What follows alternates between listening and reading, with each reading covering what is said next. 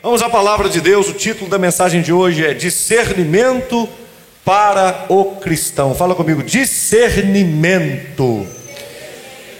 Mateus capítulo 16, versos 1 ao 3, você tem um texto aí para você na tela, diz assim: Aproximando-se os fariseus e os saduceus, tentando, pediram-lhe que lhes mostrasse um sinal vindo do céu.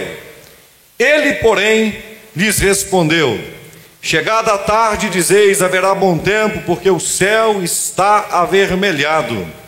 E pela manhã, hoje haverá tempestade, porque o céu está de um vermelho sombrio.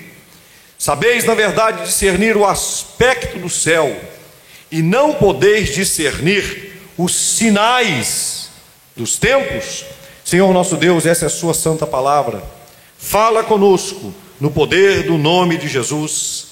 Amém. Pode se assentar com a graça que vem de Deus. Irmãos, o Senhor, o nosso Deus, Ele tem cuidado de nós, e Ele não deixou a Sua igreja aqui na terra desvalecida, sozinha, de qualquer jeito. A palavra de Deus, Deus nos mostra através da Sua palavra, e veja bem, não precisa de nada de especial, de uma revelação em específico, para compreender o plano que Deus tem para a humanidade. É um plano simples, é um plano de salvação. Ele precisa ser simples, porque senão alguém poderia dizer assim: eu não recebi Jesus, eu não entreguei a vida para Ele, eu não escolhi o caminho da salvação, porque é complicado porque é difícil, porque eu não tive uma oportunidade. Então Deus ele não faz um plano difícil, um plano complicado, para que ninguém consiga se desculpar e depois falar assim: "Ah, eu não tive a oportunidade". A oportunidade da graça, da salvação, ela se abre para todos. Ela se abriu no Éden.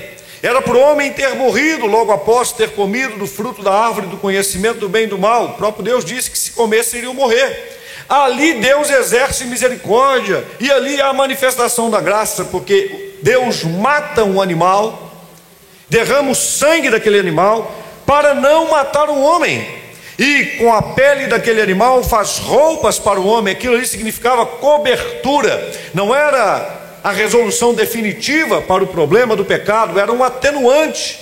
Mas ali no Éden você já vê o plano de redenção descrito. Qualquer um que ler Gênesis de 1 até a 3 já vai perceber o plano de salvação. Está explícito, é para todos. Se você ler Gênesis de 1 a 3, você vai perceber como é que Deus quer que a gente viva com Ele, uma vida boa, uma vida em um jardim de delícias, uma vida onde não há falta de nada, mas uma vida onde nós temos responsabilidade, porque Ele tinha que cuidar do jardim, lavrar o jardim uma vida onde nós temos companheirismo um com o outro, porque um tinha que cuidar do outro, o Adão tinha que cuidar da Eva, a Eva tinha que cuidar do Adão, os dois tinham que cuidar do jardim. Então ali havia providência, ali havia suprimento de necessidade, mas ali também havia responsabilidade, cuidado, trabalho, ali havia presença de Deus. O que, que não havia ali? Doença, enfermidade, males. O homem não sabia o que era ruim, ele não sabia o que era ruindade, ele não sabia o que era perversão, corrupção, deturpação, enfermidade, nada disso. Então nós temos ali a amostragem de Deus, o que é que eu quero para vocês, mas ali no Éden também nós temos a escolha, a decisão pessoal, nós temos ali o livre-arbítrio sendo exercido e o homem escolhendo errado. E ali no Éden nós temos o resultado dessa escolha: a morte. Alguém tem que morrer, um animal inocente. Até então não havia acontecido nenhum tipo de morte, a morte era algo desconhecido para o homem. Pense bem, algo desconhecido. Deus sacrifica um animal, um sangue é derramado, que foi algo terrível. Acontece ali para poder mostrar o plano da redenção. Ali acontece juízo e julgamento. É uma coisa linda, estou falando de três capítulos da Bíblia. Ali acontece o julgamento de Satanás. Satanás, você fez isso, serpente, né? Ele estava na serpente, você fez isso mas vai nascer um da mulher, ele vai pisar a sua cabeça, vai esmagar a sua cabeça, e você vai ferir o calcanhar dele. Ali aparece a redenção, a crucificação de Jesus, ele será ferido no calcanhar. Olha para você ver coisa linda. Deus descreve todo o plano de redenção, Tudo está em três capítulos da Bíblia. Para ninguém chegar e falar assim: para mim foi difícil, não teve como escolher, não, tive, não teve como eu me decidir por Jesus, eu não tive condições, eu não entendi, eu não compreendi. Como? Três capítulos da Bíblia, você tem todo, está tudo isso aqui. Uma história que define um plano onde Deus nos traz de volta para Ele. Fala isso comigo: discernimento. Como tem faltado discernimento na terra. Quando a Bíblia fala que o Deus desse século tem cegado o entendimento dos incrédulos, veja bem, Satanás nunca foi, não é e jamais será mais sábio do que Deus. Na verdade, ele não sabe nada. Então, alguém dizer que foi enganado pelo diabo e por isso não escolheu andar com Deus é uma mentira que não tem tamanho. Quantas pessoas estão vivendo dentro das igrejas evangélicas, mas distantes do evangelho da palavra de Deus, do evangelho da igreja?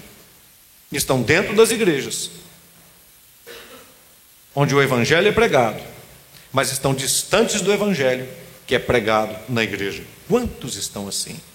Aprendem, escutam, todas as quartas, todos os domingos, na internet, tem a Bíblia para poder ler, mas na hora de fazer as suas escolhas, as suas decisões, decidem errado atropelam a sua própria vida, e depois ele diz assim: o diabo me pegou, o diabo me enganou, o diabo fez isso. Olha, tem muita coisa que a gente acusa o diabo e que ele não tem nada com isso, hein?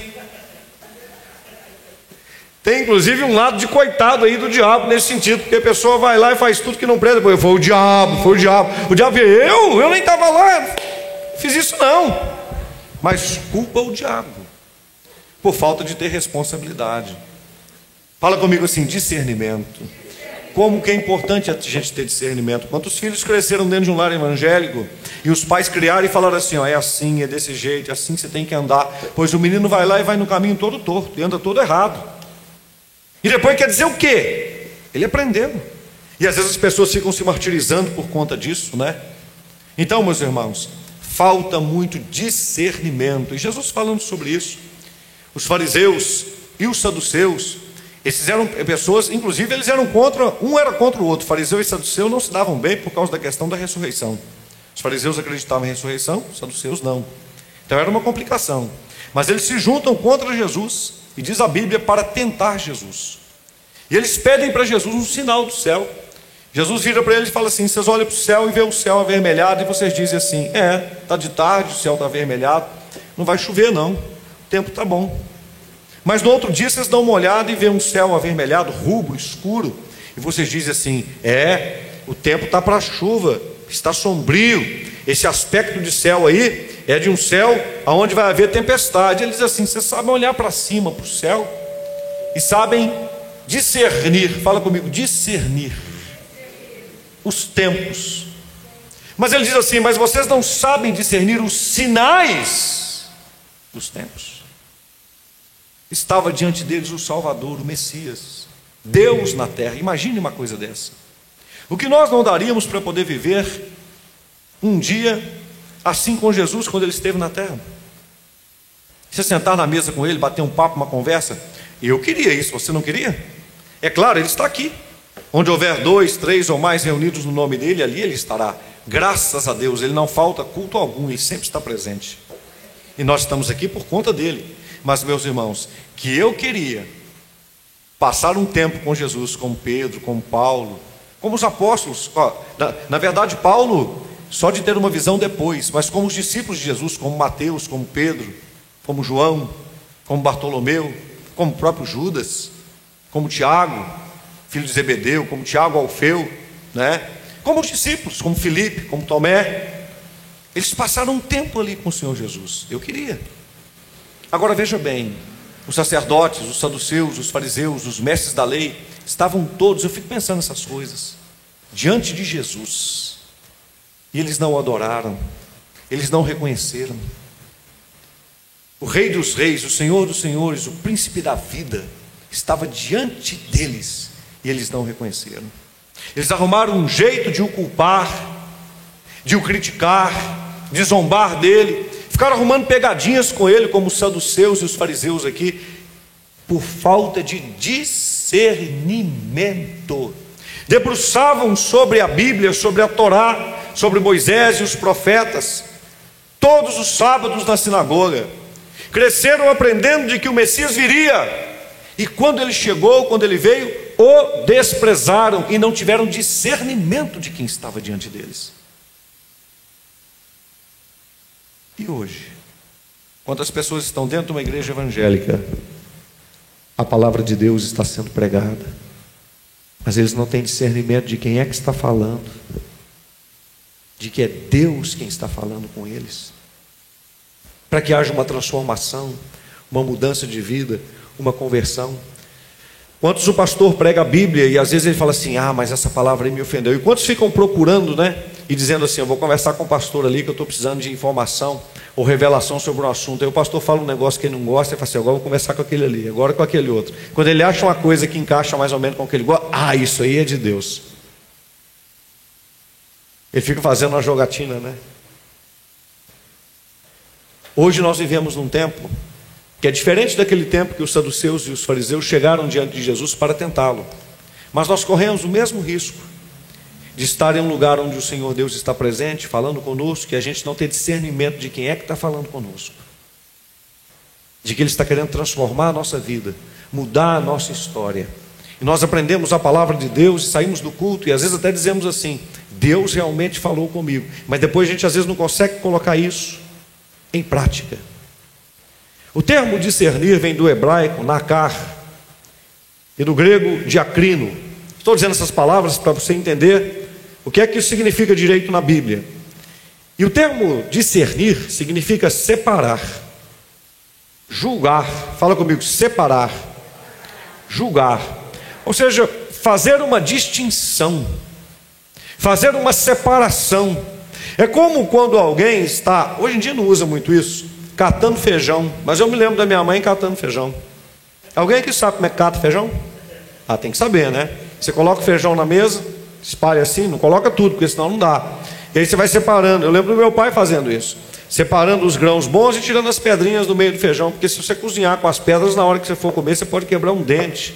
E vai custar caro aquele feijão. Hoje em dia é meio difícil vir feijão com pedra, né? A gente está vivendo num momento mais evoluído da, da agricultura e essa coisa toda, mas antigamente tinha isso. Tinha isso. Separar, deixa eu separar aqui. Né? O joio do trigo, o bom do mal, o certo do errado. Discernir é isso. E a gente precisa ter esse discernimento. E quando nós observamos na palavra de Deus sobre a questão de discernimento, primeira vez que essa palavra vai aparecer na Bíblia no hebraico, é em Gênesis 27, 23, quando Isaac não consegue ter discernimento de quem está diante dele, se é Jacó ou se é Esaú, porque ele não enxerga direito. Está falando de uma visão para as coisas. O Jacó está diante dele, fazendo-se passar pelo seu irmão Esaú, concubinado com a sua mãe. Os dois estão arranjados ali. E ele percebe e fala assim: o cheiro era o Esaú, mas a voz não é. Ele coloca a mão nos braços assim, e ele colocou pele de animal né, no corpo porque o seu irmão era peludo, né? Ele coloca a mão, ele está meio encasquetado com aquela situação, ele está meio com dúvida, mas ele acaba abençoando Jacó no lugar do Isaú, e tem uma história por trás disso, porque o Isaú havia vendido o seu direito de primogenitura, ele não valorizou isso daí. E se você me perguntar, pastor, mas isso é um desígnio de Deus, que Deus iria usar o Jacó, não tenho dúvida, mas que o meio pelo qual Jacó escolheu ser usado, aí foi o meio que ele escolheu, Deus não tem nada a ver com isso. Foi muito mais difícil para ele. Ele teve que passar um período longo na casa do seu tio, um período de sofrimento, período de dificuldades. Eu tenho certeza que Deus tinha um arranjo completamente diferente fora desse caminho, mas ele tentou ir por um caminho complicado, ir por uma rota duvidosa. Faltava discernimento ali dentro daquela casa. E começa com a falta de discernimento do próprio pai, que tinha um problema de vistas nesse sentido, de visão. A visão dele estava muito, estava terminando mesmo. Estava turva, ele estava quase que sem enxergar. Primeira vez que o termo vai aparecer na Bíblia. E todas as outras vezes que esse termo aparece na Bíblia, ele aparece com outros vocábulos, sapat, iada, nacar, entre outros. Mas todos eles dizem respeito à percepção, a perceber as coisas, a ter compreensão, a fazer um julgamento. E esse, esse termo vai aparecer em Êxodo 18, 16, 2 Samuel 14, 17, uh, vai aparecer em 2 Samuel 19, 35, em Esdras 3,13, vai aparecer em Jó 6,30, no Salmo 19,12, Ezequiel 44, 23, vai aparecer em Jonas 4,11. Então vai percorrer a Bíblia inteira. Esta questão do discernimento, o próprio termo que nós lemos em Mateus 16, 1 a 3, nós vamos observar, vocês não sabem discernir, que já é o termo no grego do Novo Testamento, diacrino, ele vai aparecer muitas vezes, repetidas vezes no Novo Testamento. E ele vai aparecer inclusive como um dom, discernimento de espíritos. Para você discernir o que está diante de você. Deus quer que você enxergue e saiba discernir as coisas. Irmão, por que, que Deus fez as coisas e as coisas têm cores? Para você ter discernimento. Olha, esse aqui é amarelo. Aqui... Já pensou se você não tiver discernimento, você está dirigindo o carro. Aí você está lá dirigindo e tal, o sinal é verde, mas você não tem discernimento do que é verde, você enxerga outra cor lá, você troca as cores.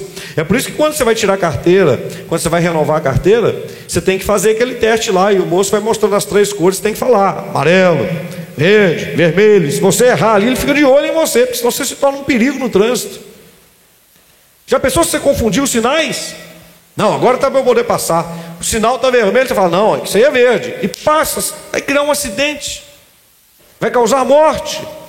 Então o discernimento ele é fundamental, ele é inegociável, tanto fisicamente, e esta palavra, tanto no grego quanto no hebraico, ela mostra isso, tanto para as coisas físicas, quanto para as coisas espirituais. Nós temos discernido os dois jeitos, das duas formas, das duas maneiras, e Deus quer nos dar isso. E uma maneira interessante em que aparece discernimento na Bíblia é no momento da ceia, quando Paulo escreve aos Coríntios, lá no capítulo 11 da sua primeira carta. E ele diz assim no verso 31: Porque se nós julgássemos a nós mesmos realtos de ecronomen, é essa palavra que aparece, não seríamos julgados. Que coisa!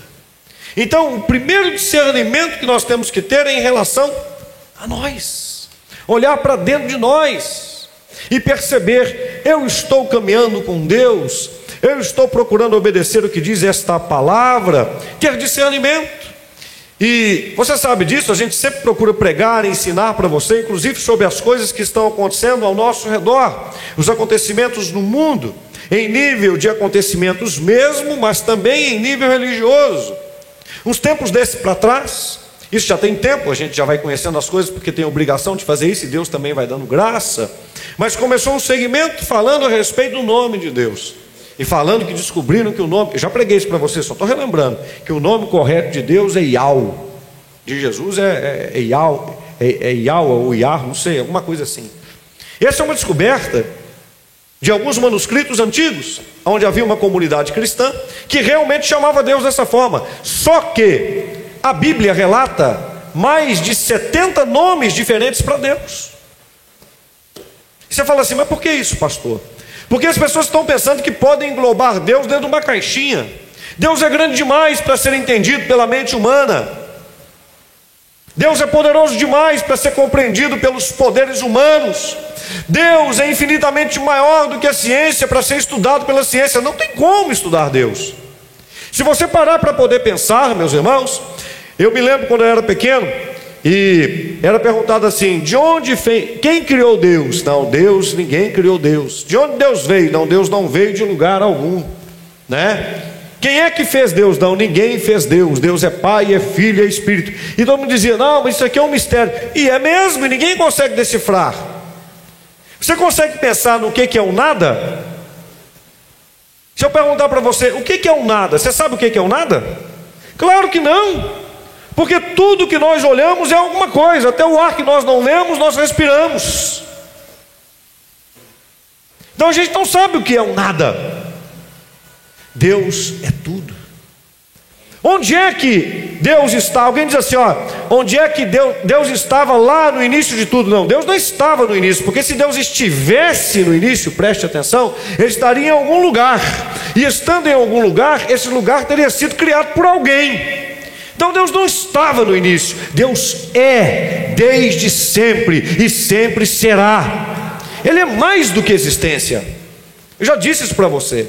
Aí as pessoas querem conjecturar de que existe um nome certo para Deus e de que elas descobriram qual que é o nome dele. E quer pegar isso, quer jogar na vida das outras pessoas quer falar assim: você está errado, porque você não está enxergando isso da forma certa, você não está adorando a Deus com o nome certo. Que bobagem, que bobagem. Outros querem virar e querem dizer assim: você guarda os mandamentos de Deus, porque se você não guardar os mandamentos, então você não está salvo. Ah, porque a nossa doutrina é essa daqui. Você tem que prestar muita atenção nisso. Será que quando falam isso, isso é verdade? Eu quero perguntar para você: alguém aqui é capaz de guardar os dez mandamentos? Ah, pastor, eu sou. Então vamos lá. Não terás outros deuses diante de mim, não farás para ti mais de escultura eu vou, vou, resumir, tá certo? E não tomarás o santo nome do Senhor teu Deus em vão. Só os três primeiros. Ah, pastor, esses aí eu cumpro. Não tem outros deuses, não adoro mais. Legal. Aí Jesus vira e fala assim: Amarás, pois, o Senhor, o teu Deus, com toda a tua alma, toda a tua força e todo o seu entendimento. Esse é o primeiro mandamento. Quando ele é perguntado a respeito, aí eu te pergunto: você não tem imagem de escultura, você não tem nada disso. Mas você ama a Deus com toda a sua alma? Ou o seu namorado, se ele terminar o namoro com você, você vai suicidar. Vai arrasar a sua vida. Hã? Se o marido te deixar, você vai ficar, ah, impedi tudo. Aí, ó, já derrubou você nos três primeiros mandamentos. Não, pastor, mas eu não tenho outros deuses, eu não adoro outros deuses, eu não me curvo diante deles, eu não faço imagem de escultura. Jesus vai lá e amplia o sentido da lei. Mas você ama a Deus com toda a sua alma, com toda a sua força.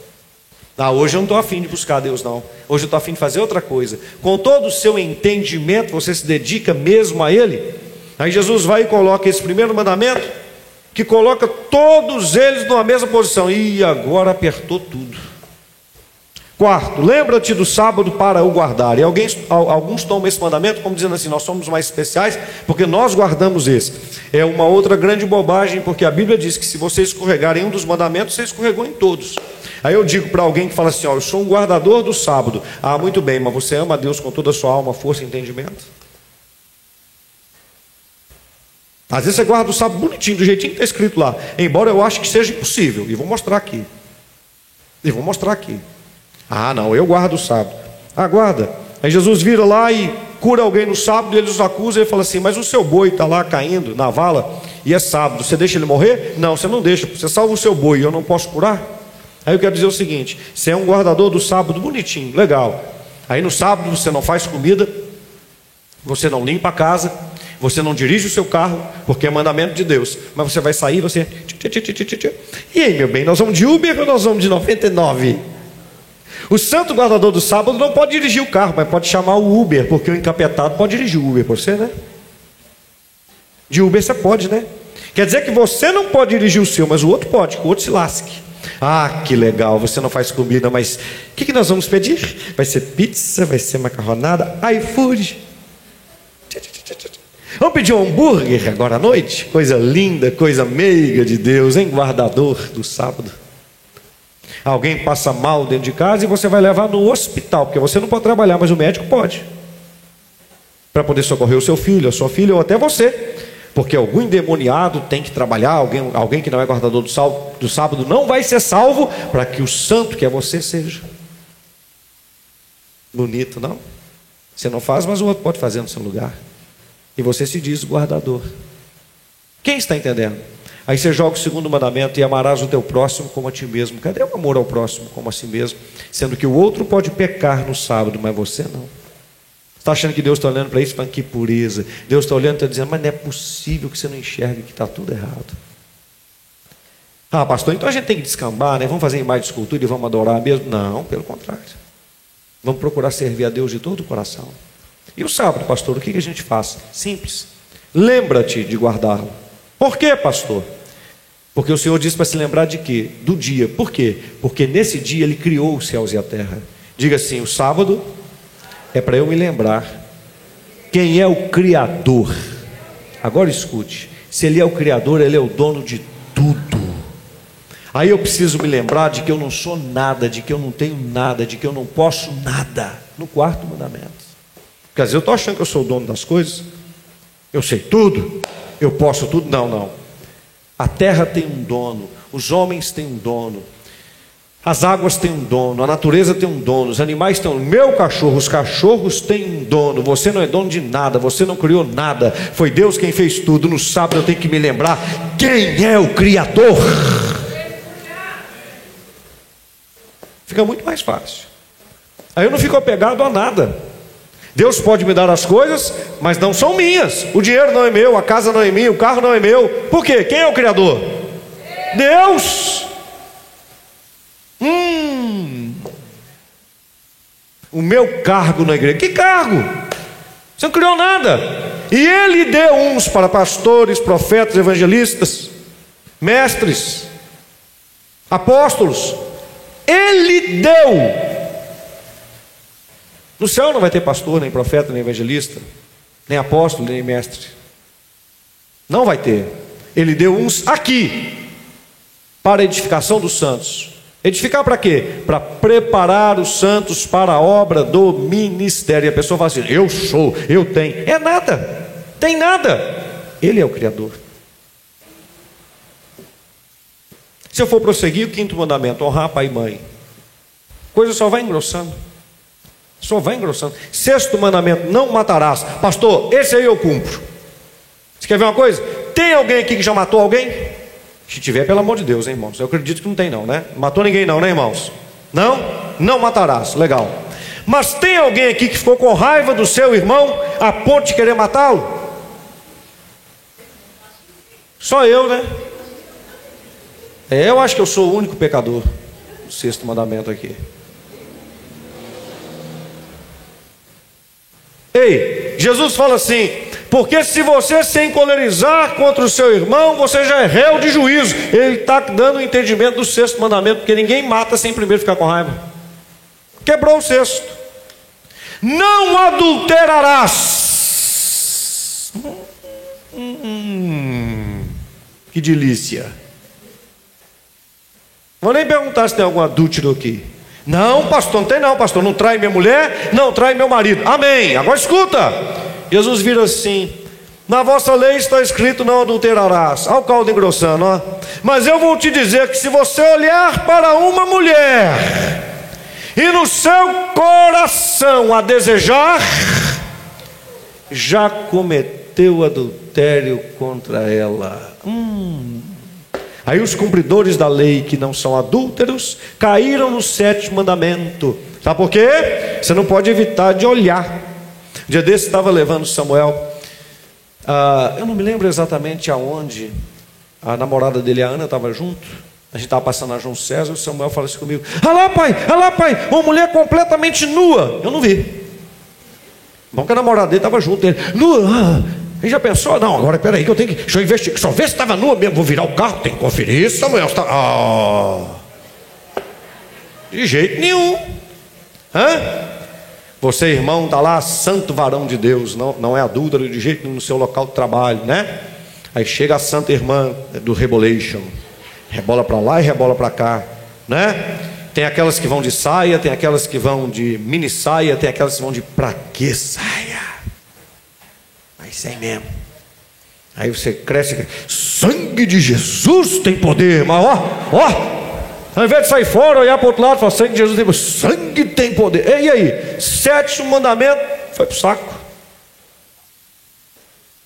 Não roubarás. Não, pastor, não roubo ninguém. Mas recebe X e na hora de devolver o dízimo. Ah, pastor Robson, agora você vai o senhor falar disso daí. Para não falar de mais coisa, né? Não devolve aquilo que é de Deus. Nono mandamento: não dirás falso testemunho contra o seu irmão. É falar mal do irmão. Não faleis mal uns dos outros. Aí vai dizendo para nós no Novo Testamento. Irmãos. E o décimo: não cobiçarás, não queira o que é do seu irmão. Não tem problema você querer alguma coisa que é igual ao do seu irmão. Você querer o que é dele, aí tem. Tem ninguém que consiga cumprir esses dez mandamentos. Nem pela lei de Moisés, pela lei de Moisés você pode saltar de alguns, do sexto, do sétimo, do oitavo, talvez consiga. Mas se for pegar Jesus dando o sentido correto da lei, não passa ninguém. Ninguém passa no teste. Então essa lei não foi dada para poder salvar. E tem alguns que ficam se logrando e dizendo: o quarto mandamento eu cumpro. Eu já te mostrei que é muito difícil alguém cumprir o quarto mandamento.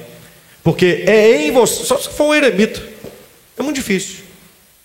Porque se você não está fazendo alguma coisa, você está usando alguém para poder fazer no seu lugar. Alguém está fazendo para ti. Como é que a gente pode fazer isso então, irmãos? Você tem que procurar observar todos? Tem. Tem que procurar cumprir todos? Claro que sim. observando todos eles com muito carinho, com muita responsabilidade, com muito zelo. Seria muito bom se você pudesse guardar o sábado da maneira aprazível. Mas isso não impede você, por exemplo, de capinar um terreno, você está ajudando alguém. Não é para você? Problema nenhum. Problema nenhum. De você fazer uma comida, fazer um almoço, é para alimentar o corpo, que é tempo do Espírito Santo, não é para fazer show, não é para poder fazer nada disso. Então, meus irmãos, nós temos que observar essa palavra de um jeito mais simples. Eu te ensino isso para quê? Para não vir alguém conversar alguma coisa no seu ouvido, pensando que é o dono da razão e que está certo, eu também não quero ser dono de razão alguma. O único que tem que ter razão é a palavra de Deus, é ela que tem que prevalecer. Você tem que colocar isso no crivo e ver como é que a gente está andando com Deus. Fala comigo, discernimento. É discernimento pessoal. Como é que eu estou servindo a Deus? Para você não ter dúvida da sua salvação, da sua, do seu relacionamento com Deus, de para onde você está indo, para ninguém te enganar. Segundo, discernimento como conhecimento sobrenatural. A palavra não muda em nada, é a mesma coisa. Lá em João, 1 de João 4,1, ele escrevendo diz assim: vocês precisam provar se os espíritos são de Deus, porque já muitos falsos profetas têm se levantado no mundo. Você precisa provar se os espíritos vêm de Deus. Provar. Olha, e como é isso? conhecendo a palavra de Deus. Senão vão, vão falar coisa com vocês e você vai cair na mentirada. Você vai cair naquele conto onde você tem que pegar tudo que você tem tem que entregar para a igreja. Ora, Deus pode fazer com que alguém entregue a casa, o automóvel, o apartamento, sei lá, o sítio ou o terreno. Claro que sim, mas é Ele que toca no coração. Não é preciso fazer uma campanha especial para isso acontecer, não. Você pode usar o texto do Novo Testamento dizendo assim: olha, os irmãos entregavam tudo que tinha, mas eu quero saber qual a campanha que o apóstolo Pedro, que o apóstolo João fizeram para o povo entregar. Você viu alguma campanha lá? Não tinha nem culto direito, vamos dizer assim, organizado como igreja. A primeira igreja cristã só vai acontecer 100 anos depois da ressurreição de Jesus, templo. Eles se reuniam no pátio do templo, lá de fora. Ai, ai, ai, se alguém escutar essa pregação aí na internet vai querer crucificar o pastor Robson. Não tem problema, Jesus já foi crucificado. Mas não tem isso não. Seja fiel, devolva o dízimo, devolva a oferta. Se Deus coloca algo no seu coração e vai colocar, porque se você for fiel, Ele vai colocar. Porque quando Deus coloca algo no seu coração é para te multiplicar, é para te dar mais. Mas você vai andar com Deus. Jesus entra lá no templo, pega um cinto, e começa a bater naqueles mercadores que estão ali, expulsá-los de lá e dizer assim: vocês transformaram a casa do meu pai num covil de de ladrões e salteadores, expulsa todo mundo de lá. A classe sacerdotal falou: e agora? O que nós vamos fazer? Vamos dar um jeito de crucificá-lo, o mais rápido possível. Aqui na igreja nós não vendemos rifa, não tem cantina depois para poder vender coxinha, para poder acrescentar no caixa da igreja, não tem bazar, não tem. Graças a Deus nós temos compromisso, não temos dívida, está tudo muito bem ordenado, porque aqui nós ensinamos Bíblia, dízimo e oferta. E ponto final: Deus prospera o povo, porque a palavra é dele e a igreja vai avançando em nome de Jesus, sem inventação de moda. Não tem que inventar moda. Mas tem gente que escuta eu pregar isso e ainda assim não mostra. É o jeito ali. É, por quê? Porque você quer outras coisas, né? Você quer fazer o que você quer. Tem uns que falam assim, não, pastor, porque o meu dízimo eu faço diferente. Mas é porque é seu, né? Aí você pode fazer, é seu. Aí você faz do jeito que você quer, é seu. É o meu dízimo, então tudo bem. Porque o meu eu quero comprar de cesta básica. Você devia comprar cesta básica com o seu dinheiro. Mas é com o meu que eu compro, pastor. Você está enganado. O dízimo não é seu, não, é de Deus. Com o seu dinheiro você devia comprar cesta básica, ajudar e tal, ajudar as pessoas que têm necessidade. Com o seu. Com o de Deus você tem que colocar no altar. É o que a Bíblia diz, ponto final. Quem está entendendo, diga bem. Não é invenção do pastor Robson. Tem muitos irmãos que vieram aqui para Glória que não tinham esse entendimento, tinham um entendimento diferente. Mas ouvindo a gente pregar a palavra de Deus, poxa, que esse pastor está pregando está certo. E bonito é isso, conversão é isso. Entendi, está certo. Porque nós vamos ensinar o que está na Bíblia. Agora, tem alguns que eu ah, não gostei, eu não entendi. Tudo bem, irmão. Procure a sua razão. Fala comigo, discernimento. Mais forte, diga discernimento. Porque o inimigo vai tentar te enganar. Descina os espíritos. Prove se vem de Deus. Prove. Prove. É muito importante você observar isso. Eu conheço um caso de um irmão, não vou citar nome aqui porque está, está indo para a internet, né? Se casou, tudo certinho, tudo bonitinho. Aí a esposa dele foi visitar uma igreja O pastor falou assim com ela: Olha, Deus disse para mim que você tem que ser membro aqui nessa igreja. Ela é casada. Voltou para casa, falou com o marido: Ó, oh, pastor me revelou lá que eu tenho que ficar na igreja dele. Ele falou: Mas pode, eu e você tem a mesma linha, nós já somos membros de uma igreja e tal, essa coisa. Não, mas revelou que eu tenho que ficar lá. A mulher foi para uma igreja e o marido para outra. Gente, isso não dá certo. Isso daí não funciona, esse trem não funciona. Uma só carne, os dois têm que estar juntos. Aí depois o mesmo pastor teve a revelação, chamou a santa irmã e falou que a santa varoa tive uma outra revelação. Você é casada, né, sua? Mas Deus me revelou que você casou errado. Ah, é? É? Você casou errado, você é minha mulher. Safado, sem vergonha. Falso profeta do capeta. E a mulher gostou do assunto. Largou o marido e juntou com esse sujeito que eu não vou nem falar mais que é pastor. Que revelação que é essa? Ela teve discernimento? Ninguém teve discernimento. Rebentou com a outra família por lá. Porque não tem discernimento. Quem está entendendo, diga amém. Não tem discernimento. O pessoal fica catando aí revelação. Fala para mim o que, que vai ser da minha vida. Fala para mim o que, que, o que, que Deus está dizendo para mim. Por quê? Porque não quer ler Bíblia, não quer orar, não quer colocar joelho no chão. Dia desse, minha esposa caiu lá no banheiro, caiu de joelhos, né? Ela virou e falou: Meu bem, me ajuda aqui. Eu falei: Opa, caiu de joelhos, é para orar mais. Mas eu ajudei ela a levantar, né, meu bem? Ela de pé, né? É para orar. Tem que ter discernimento, irmãos. Mas ela ora, viu? Ela ora. Todo, todo dia de manhã lendo Bíblia.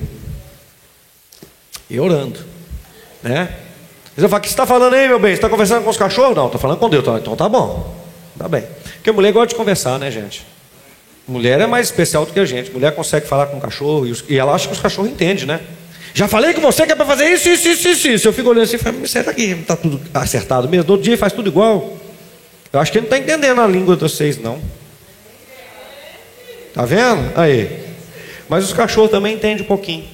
Às vezes os cachorros entendem mais do que os homens. Às vezes tem mais discernimento do que a gente. Fala comigo, discernimento.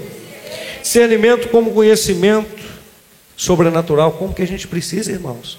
Irmãos, nesse final de tempos, escute, escute. A perseguição, ela vai ser tão grande no final dos tempos, que diz um texto que não é o amor de muitos, não, é que o amor de quase todos iria se esfriar. Quase todos. Você tem que ter discernimento, que isso é final de tempos. Para que o seu coração esteja sempre aquecido, você tem que ter esse discernimento espiritual, esse discernimento que tem que entrar em testes. Tem que testar o que está sendo falado de Deus. Alguém pode chegar e falar assim: olha, sou profeta, estou falando isso, isso, isso. A própria Bíblia diz que deve ser testado através do cumprimento. Se alguém falou alguma coisa e não se cumpriu, não foi Deus quem falou. A profecia tem que ser julgada, é preciso ser testada, tem que avaliar. E discernimento como uma capacidade do crente maduro. Fala comigo, discernimento como uma capacidade do crente maduro. Olha o que diz Hebreus 5,14. Mas o mantimento sólido significa que tem mantimento fraco.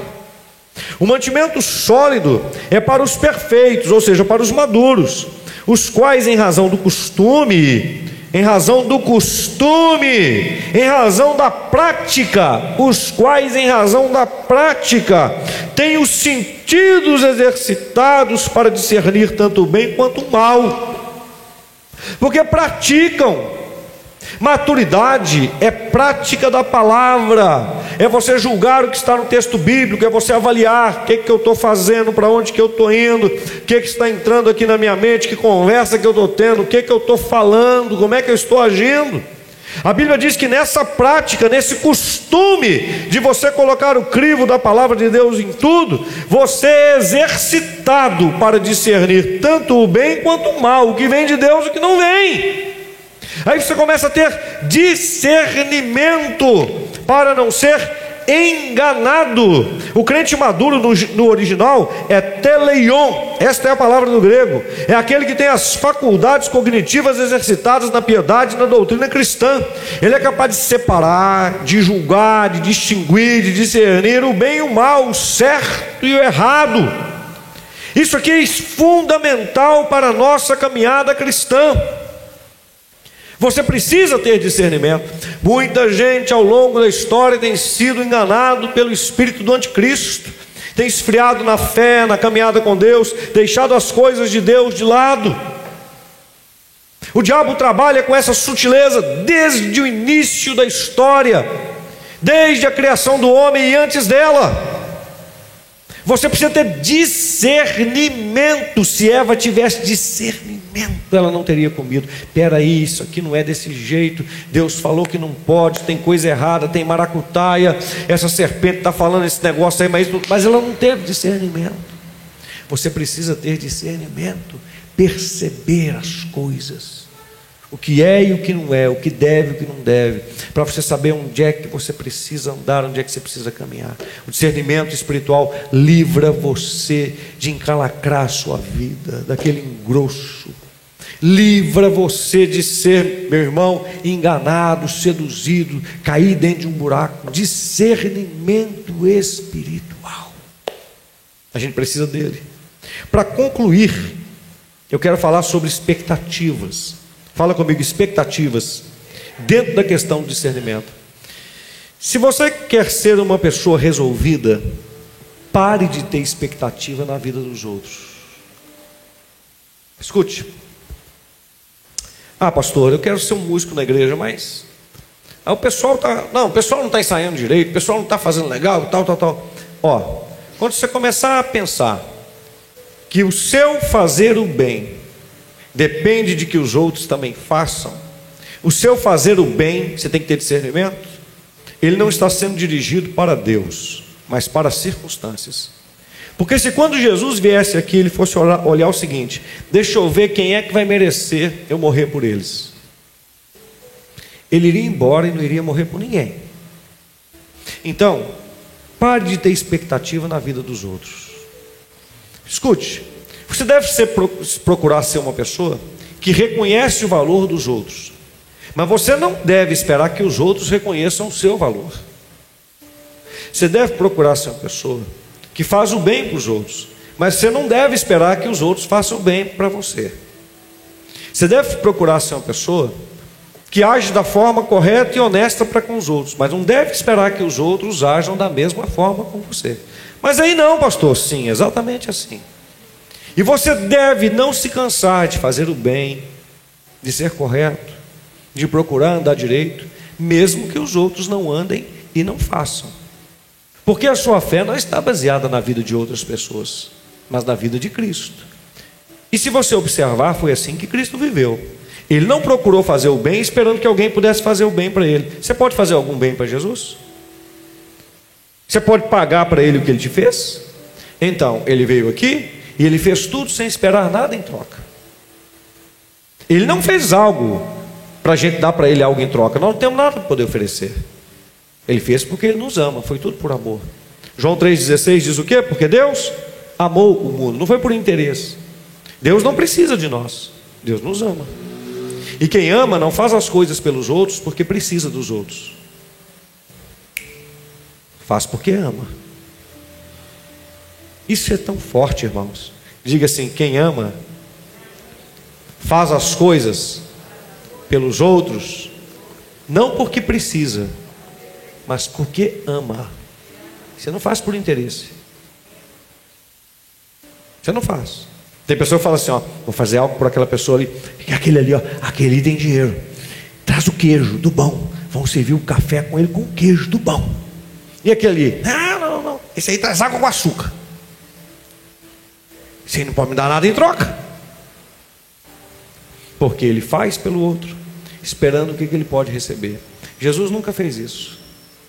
Ele fez porque ele ama. Presta atenção, fala comigo, discernimento. Fala comigo, discernimento. Às vezes você vai ter algumas pastas, alguns cargos, algumas posições que Deus vai te colocar na vida. Alguém vai chegar para você e falar assim: ó, ó, faz o melhor que você puder para mim, sou seu amigo. Sabe qual que tem que ser a sua resposta? Meu amigo, não tem como eu fazer melhor para você do que para os outros. Mas por que eu sou seu amigo? Porque para você eu sempre vou fazer o melhor dos melhores, mas não vai ser melhor do que eu faço para os outros. Sabe por quê? Porque para todos eu vou fazer o melhor, como para os meus melhores amigos. Isso é o que diz a palavra de Deus. Isso é cristianismo saudável. Isso é fazer não por interesse. Isso é prática de vida. Se você não quer ter problemas, viva assim. Porque aí você vai chegar no horário que tem que chegar e vai fazer o que tem que fazer, e se o outro não fizer, você vai orar para o outro poder fazer e vai tentar ajudar com amor para que ele faça, mas você não vai julgá-lo porque ele não fez, porque você não é o dono dele. E aí você vai continuar sendo uma inspiração para as pessoas sempre. Puxa vida, ele não desiste, hein? Ele não desiste, hein? Aquele sujeito tinha tudo para poder ser mal, pisaram tanto no calo dele. Mas engraçado, ele tem sangue de barata? Não, sangue de Cristo. Quem está entendendo, diga amém. É assim que tem que ser. Agora, Jesus, isso, aí, isso aqui é bíblico, pastor? É, Jesus, o que, que ele fala? Se você faz o bem para só para quem faz o bem para você, o que, que você está fazendo demais? Hã? Nada. Ele diz assim: os incrédulos também fazem isso. Amar quem te ama, trata bem quem trata você. Hã? Fácil. Mas Jesus ele diz assim: amai os vossos inimigos. Ou não disse? Orai por aqueles que vos perseguem. Se te obrigar a andar uma milha, ande duas. Se te pedir a capa, entrega também a túnica. E se der um tapa do seu lado, vira o outro. Tem glória a Deus aí não? Tem ou não tem? Isso é cristianismo. Isso é fé. Não vou trabalhar com aquela pessoa, não, por quê? Porque aquela é muito assim. Você sabia que Deus coloca algumas pessoas difíceis na sua caminhada para poder endireitar você? Porque você não é fácil? Fala comigo, discernimento. Mais forte, discernimento. Agora diga assim, expectativa. Diga assim, expectativa. Você esperar que os outros façam alguma coisa é querer controlar a vida deles. Não espere, faça. Essa igreja, eu sou muito grato a Deus. Porque eu tenho pastoreado uma igreja que eu vejo assim, vive isso. Eu fico tão feliz, irmão. São coisas tão pequenas, mas a gente vê esse cuidado. A gente vê as pessoas fazendo as coisas aqui com amor. Isso é tão bom. Quando a gente tem uma baita de uma equipe aqui, fazendo as coisas acontecerem em todos os níveis, isso vai alegrando a gente tanto. E quanto mais você tem uma equipe que entende isso, você vai tendo uma equipe que menos reclama e mais trabalha, porque vão entendendo como é que funciona. Eles vão compreendendo como é que funciona. Sabe? Eles vão entendendo, não é assim, é desse jeito, é dessa forma. Isso vai surpreendendo a gente, porque isso é maturidade espiritual. Você vê o pessoal na música pegando, encarando. Estava aqui hoje pela manhã o pastor Cleiton, ele ficou rouco, né? O trabalho que nós fizemos ontem de casais para o Estado. Ah, e foi uma benção, foi uma benção. Muitos da equipe que estavam lá no louvor fazem parte da nossa igreja aqui. Uma benção, rouco fazendo. Né? Eu vejo o, o, o Fabinho, o pastor Fábio, né? que assumiu a questão do louvor, como que faz com dedicação, como que faz com amor, pega um violão e vai ali, cara e coragem, né? E fazendo as coisas. Hoje colocou até o teclado ali. Eles tinham até me escalado para Santa Ceia para eu poder tocar, tocar piano aqui na igreja, irmãos. Colocaram na escala, você acredita? Aí eu vou dizer assim, eu sou o pastor Robson, né? Não, eu submeti, né? Eu só não vim porque a pastora assim estava com convite. Aí eu não pude vir, mas eu submeti, me escalaram. Sou o pastor da igreja. Aí, Paulo, estou aqui para servir, se escalar. A gente trabalha, né? Vai devagarzinho, né? Pastor, a gente sabe que o senhor tem dificuldade para poder ensaiar por causa da questão do seu tempo. falei, é bom que vocês estão sabendo disso, porque se vocês me escalar para o ensaio, aí vai complicar, né? Mas a gente está aqui para poder servir, não tem isso não. Quem está entendendo, irmãos? A gente é servo um do outro. Aqui na igreja tem estrela, irmãos, mas só uma, graças a Deus. O Senhor Jesus. Só uma. Servindo, como que isso é bom. Pessoal aprendendo a fazer as coisas aí, mesa de som, negócio aqui, mas não sei o que e tal. tive esse amor, né? Carlos, diretor de patrimônio, fazendo listagem de tudo que tem na igreja, não sei o que, aquela coisa. Por que, que as pessoas fazem isso? Estão entendendo, é um amor, é um carinho, é minha casa. Né? Pastor Fábio, mas a pastora Luciene, puxa, dois guerreiros, trabalho de casais, eles, ali, pastor, o que, que precisa fazer? A gente fica até constrangido, porque eu, eu não sou acostumado com essas coisas, eu não tenho expectativa. Eu não tenho expectativa. O que eu estou pregando para vocês, eu vivo sem expectativa. Uma vez um pastor amigaço meu, amicíssimo, irmãozaço, perguntou: qual é a sua expectativa, pastor, para esse trabalho? Eu olhei para ele assim e falei assim: eu não tenho. Ele olhou para mim e sorriu, né? A gente compactou muito de ideias. Eu falei: é, é assim mesmo. Esse é o melhor jeito de viver. Eu não, eu não crio expectativa. Eu não tenho expectativa. Sabe por quê, irmãos? Deixa eu te dizer. Eu creio e quero servir a Deus. Tudo é para Ele, está na mão dele. Se ele fizer uma coisa grande, irmãos, eu vou ficar tão feliz, mas eu vou entender exatamente o meu lugar. Eu vou falar assim: ó, eu não tenho nada a ver com isso. Foi o papai que fez. Ontem, quando Deus estava se movendo lá no congresso, eu acho que foi com o pastor Fábio que eu falei, não sei, parece que foi com o pastor Fábio. Eu virei para ele, estava tão feliz, né? Olhando lá de cima, eu falei assim com ele, era na parte da manhã. falei assim com ele, papai está agindo. Ah, aquilo para mim foi um negócio assim que eu falei, Jesus, que coisa linda. O Senhor está presente. Como aqui no culto. Isso me emociona, irmãos. Saber que Deus age. Saber que Deus está agindo. Não crie expectativas. Senão você vai para o seu trabalho, forma secular. Você vai criar expectativa nas pessoas que estão lá. Ah, porque não crie. Faça o seu melhor. A Bíblia diz que nós devemos servir aos homens como se nós estivéssemos servindo a Deus. Quem está entendendo, diga amém. Só uma vírgulazinha aí, para essa equipe tão boa que a gente tem em todos os sentidos. Não deixa no seu coração você criar um estigma de que você é estrela, não, hein? Isso eu sempre repito. Ah, não precisa, pastor, precisa, porque isso aconteceu inclusive no céu. Eu sempre falo isso com os pastores aqui. Baixa a bola. Né? Gente, vamos caminhar tranquilo e tal. Os músicos, do, do mesmo jeito. As artes são um negócio perigoso para isso, viu? Hã? Não, fique empolgado, não. Faça o melhor, se emocione com Deus, mas não se empolgue, não. Senão você pode começar a achar que seu bom e isso dá um perigo. Só. Porque a Bíblia diz que Deus exalta, eleva os humildes, mas abate os soberbos. Isso é perigoso. Sirva a Deus. Onde você foi plantado, faça com todo amor. Não julgue os seus irmãos. Não julgue os seus irmãos. Sirva, sirva, em nome de Jesus. Discernimento, equilíbrio. Se você fizer isso, você vai viver bem, em nome de Jesus. Para de cobrar tanto do seu marido. Não, hoje não é culto de família, né? Mas só, estou com tempo aqui. Pare de cobrar seu marido, pare de cobrar sua esposa. a gente fala assim comigo: a sua esposa é pastora? É. Ela prega? Não, o dia que ela quiser, ela prega. Mas geralmente ela não quer, não. Mas eu nunca obriguei. Agora, olha que palavra feia, obrigar. Aqui, eu sou o pastor Robson. Porque esse negócio, eu, sou, eu, sou, eu, sou, eu sou o pastorzinho Robson.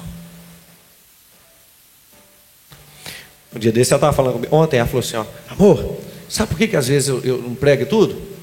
Porque é, as pessoas têm um respeito grande por você se às vezes prega as coisas assim, você, você demonstra muita responsabilidade, sabe? E às vezes as pessoas podem julgar e comparar. Falei assim, é muito bonito isso aí que você está falando, mas não justifica, não. Porque isso é problema de quem faz. Porque ninguém tem que ficar comparando ninguém com ninguém, mas fique tranquila. Ninguém tem que fazer nada porque o outro faz. Quem chama é Deus. Os meus três filhos falaram comigo, né? Os três. Deus me chamou para o ministério. Os três. Falei, amém. Deus chamou, Deus vai edificar. Mas eu não faço nada mais para eles. Eles sabem. Irmãos, a gente tem que ser justo com as coisas. Se eu for fazer algumas coisas para os meus filhos, eu vou fazer por todos igual. Porque eu não posso dar privilégio para os meus filhos. Porque são meus filhos. Senão eu vou quebrar o segundo mandamento de amar o próximo. Vocês entendem isso? Como a mim mesmo. Não pode ter isso. Isso é difícil, irmãos. Fácil não. Mas a gente tem que oportunizar todos do mesmo jeito. Ou a gente confia em Deus, ou a gente não confia. Estou me lembrando que eu falei um negócio aqui de manhã, que serve para tudo, tá? Mas para te dar uma posição clara, pelo amor de Deus, entenda o que eu vou falar aqui nesta conclusão, estou na conclusão da mensagem. Alguém vem para mim e fala assim, Pastor Robson, eu posso fazer tatuagem? É bom que está indo para a internet que fica aí. E é um assunto polêmico. Eu gosto desses assuntos polêmicos, eu não fujo deles, não. Pergunta para mim, Pastor Robson. Não, me ajuda a pregar, Pastor Robson. Eu posso fazer tatuagem? Eu vou te responder. Eu não posso. Respondi. Você quer perguntar mais alguma coisa? Ai, gente inteligente, eu gosto de vocês. Eita.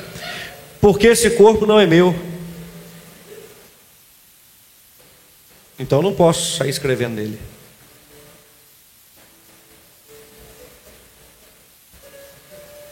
Você é você. Não estou te condenando. Estou dizendo que eu não posso fazer. Porque eu entreguei esse corpo para Jesus, ele tem dono. Você está falando que eu não entreguei? Eu estou falando de você, querido. Eu estou falando de mim. Eu estou falando que eu não posso. Porque não é meu. Mas o meu corpo é de Jesus, tá bom. E eu faço, tá bom. E pastor Robson, eu faço porque Jesus fez. Ele escreveu assim: ó, Rei dos Reis, Senhor dos Senhores, na coxa. Legal, irmão, glória a Deus. Eu só acho que nesse caso você deveria esperar você morrer e ressuscitar no terceiro dia, para depois você fazer o que você quiser com esse corpo. Porque esse, o meu eu não posso chamar de meu. A Bíblia diz que ele é corpo de Cristo e que ele é o cabeça. Você é você, irmão. Pastor, mas eu fiz uma tatuagem aí. Ô irmão, não encana com isso não. Não encana com isso não. Pastor, mas eu fiz depois de crente. Mas você está escutando eu falar isso aqui? Alguma coisa falou dentro de você aí? Você entendeu? Entendeu? Deus te perdoa, está tudo bem. Pastor, mas eu marquei para fazer na semana que vem. Irmão, eu não estou falando nada, estou dizendo que eu não faço. Com você. Quem está entendendo, diga amém. Não tem que ter isso, gente. A gente precisa entender a nossa caminhada com Deus. Entender o porquê das coisas. Entender por que eu faço ou eu não faço. Tem que ter discernimento. Não é ficar embolando a vida dos outros, ficar julgando. Ah, se você vê alguém assim, vai cruz, credo. Eu não, irmãos. Cada um, cada um. Meu irmão, Beto, tem uma grandona, né, Beto? Escrito Jesus ainda lá no braço, lá. Estava tá tocando contrabaixo aqui. Vai descer do altar. Não vai não, irmãos. Né? Mas a gente tem que ter discernimento. Tem que entender as coisas. Tem que andar com Deus. Tem que julgar menos, muito menos. E viver mais com esta palavra, e praticar mais, e inspirar mais, e ajudar mais. É assim que a gente precisa andar com Deus. Né? Então não fique criando expectativas nesse sentido. Né? Estava falando sobre marido e mulher, né? Não fique criando expectativa no outro, não. Ah, meu marido tem que fazer isso. Casei, mas eu pensei que ele ia ser assim. Você está querendo ser Deus. Você está querendo controlar seu marido. Você está querendo controlar sua esposa. Você está querendo alguém. Não tem jeito, gente. Não tem jeito. Não tem jeito. Para de querer controlar o outro, para de querer dominar o outro. É terrível você viver com alguém do seu lado querendo te controlar. Você pode querer a mudança das outras pessoas? Pode, desde que isso vá ser bom para esta pessoa. Pastor, eu não posso corrigir meus filhos? Deve, mas ensinando. Olha, é assim por causa disso, dessa forma, dessa maneira. Faça o seu julgamento. Decida o que você quer. Ensine dentro da palavra. Exorte dentro da palavra. Deixe as pessoas decidirem. Isso é levar as pessoas para Deus. Para ter um relacionamento com Deus. Pergunte para Deus. Eu lembro meus meninos pequenininhos, estudando na escola, e nunca estudaram em escola exclusivamente cristã. Quem quiser fazer isso, tudo bem. Mas eu penso que o que eu ensino para eles tem que ser suficientemente poderoso para dar para eles discernimento e poder deles viverem em qualquer lugar e escolher a Cristo. Ah, pastor, colocar o seu filho dentro da universidade que não é cristã, ele vai desviar. Se desviou é porque o que eu ensinei está torto. O que ele aprendeu está errado. O que está lá dentro é mais poderoso do que o que eu prego aqui. Então seduziu. Por isso que aqui a gente procura pregar a Bíblia, ensinar as coisas para você. E não ficar ali no rasinho, trazendo mingauzinho aguado para você, não, mas trazer palavra. Para você aprender e poder ir para qualquer universidade, estar de frente com qualquer PhD e saber defender a sua fé, sim, defendê-la, com sabedoria e com conhecimento, e ninguém te enganar. Porque se você aprender alguma coisa aqui que alguém pode demover você da sua fé, então o que nós estamos pregando está com problema. Você vai ser enganado muito fácil. Não, a minha responsabilidade como pastor é te pregar a Bíblia para você aprender o que está aqui. E em qualquer lugar que você for, você ter respostas em nome de Jesus. E se não tiver, voltar para a igreja e falar, pastor, estou no engrosso aqui, tal, me ajuda, eu vou te ajudar e nós vamos te ajudar. Para sua fé ser firme. Para você ser um crente firme, que sabe por que você está vivendo a sua fé em nome de Jesus. Amém? Então tá. Vamos ficar de pé e vamos orar? Quem entendeu a palavra de Deus, se puder, aplauda Jesus nesse momento.